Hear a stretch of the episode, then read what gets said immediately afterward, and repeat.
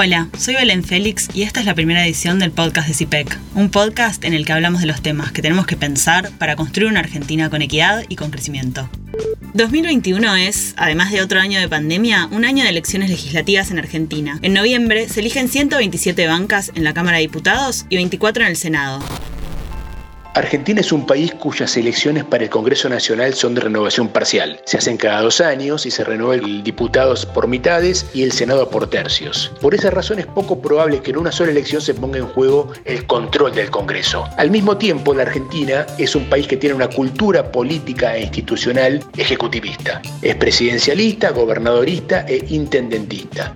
Por esa razón, lo que vemos en las elecciones de mitad de mandato es un desfile de candidatos que son aspirantes a cargos ejecutivos dos años más tarde, que están testeando poder electoral y buscan posicionarse para las elecciones ejecutivas por venir. Escuchaste a Julio Burman, doctor en ciencia política y miembro de la Red Federal de Investigadores Electorales de CIPEC. Lo que agrega es que en las elecciones legislativas se empieza a armar el mapa de lo que serán las elecciones nacionales en 2023.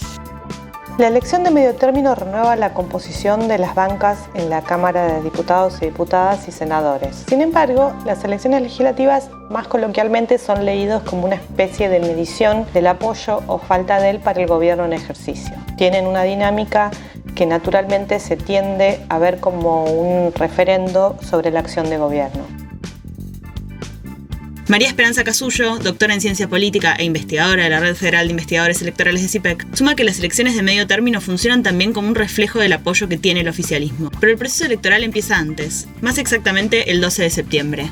Ese día son las sextas elecciones primarias, abiertas, simultáneas y obligatorias en Argentina. Las paso. Ahí vamos a elegir a los candidatos y candidatas que se van a presentar en las elecciones generales de noviembre. Es decir, definimos qué precandidatos de las listas propuestas por las distintas agrupaciones políticas van a competir efectivamente en las elecciones generales. Las PASO crearon un espacio institucional para resolver la nominación de candidatos y candidatas en donde la ciudadanía participa activamente y contribuye a la transparencia del proceso de conformación de listas.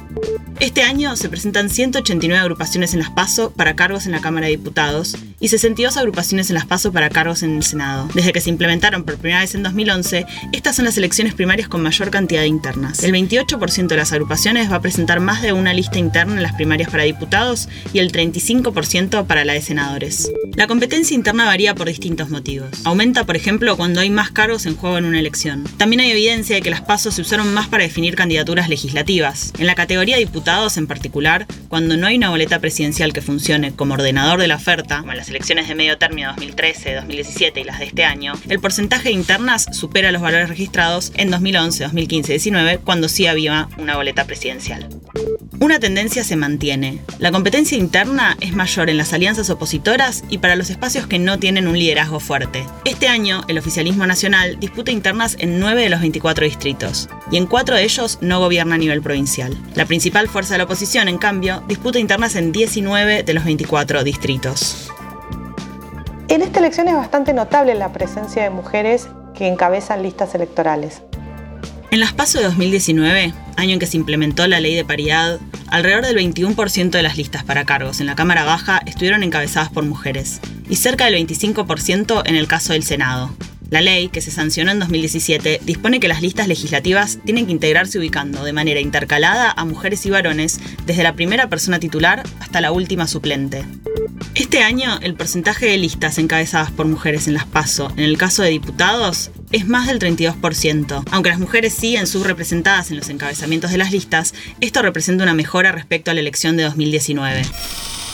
Parece ver un perfil que se buscó desde todos los, los, lugares del espectro, mujeres bastante jóvenes, mujeres con un perfil que busca combinar o experiencia legislativa o experiencia de gestión, y una retórica, por decirlo así, moderada, que no sin, sin eh, exabrupto.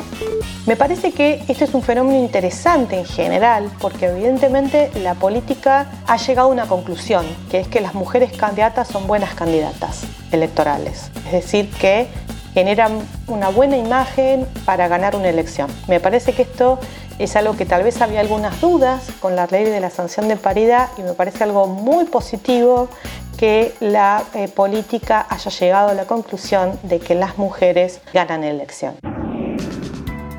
¿Por qué nos detenemos en que las mujeres encabecen la lista y no simplemente en que sean incluidas en algún lugar?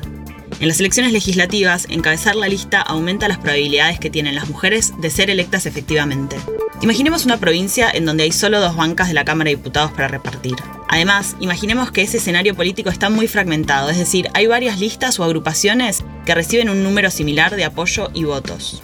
En este escenario es muy probable que una sola persona, la cabeza de la lista, de cada una de las dos listas más votadas, gane las dos bancas en juego. Si quienes encabezan las listas son en su mayoría hombres, ambas bancas serán ocupadas por hombres. En el caso del Senado pasa algo diferente, pero que también refuerza la importancia de que las mujeres encabecen las listas. En la Cámara Alta hay tres representantes de cada provincia. Aquella lista que salga primera en la elección recibe dos bancas ahí, y la tercera es ocupada por la persona que encabece la lista, que salga en segundo lugar. Cada lista para la elección de senadores y senadoras está conformada por dos titulares, ya que es el número máximo de bancas que cada partido puede obtener.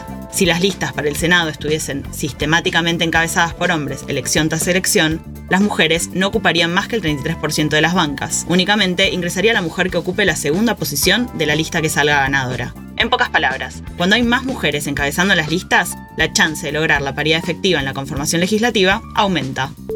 Este año Argentina vota en pandemia.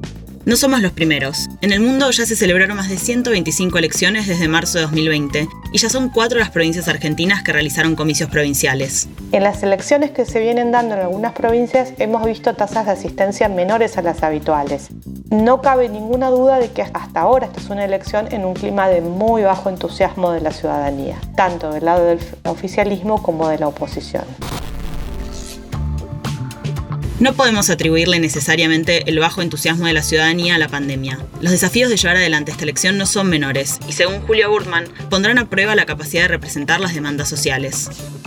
Dada la gravedad del contexto económico, social y sanitario, se pone en juego y a prueba la capacidad de respuesta del sistema democrático a las demandas sociales y de la comunidad. Esto es un test importante para la democracia argentina porque la democracia, además de ser un sistema de elección de gobernantes y un modelo político que garantiza derechos, tiene que ser también un sistema caracterizado por la eficacia de la representación. Por eso, uno de los grandes interrogantes de esta elección es si acaso la dirigencia política en su conjunto, la oferta político-electoral, va a tener los niveles de correspondencia con la gravedad de la demanda social.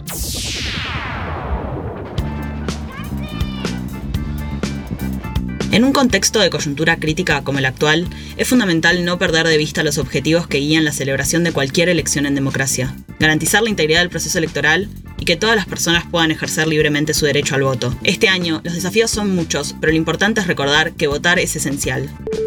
En la descripción de este podcast encontrás el link a más información sobre las elecciones en Argentina y al perfil de los especialistas que investigan este tema en CIPEC. Si te interesó lo que te contamos hoy, encontrá todas las ediciones del podcast de CIPEC en Spotify y en Apple Podcast. Para más datos, evidencia y documentos de CIPEC, ingresa a cipec.org o arroba CIPEC en redes sociales.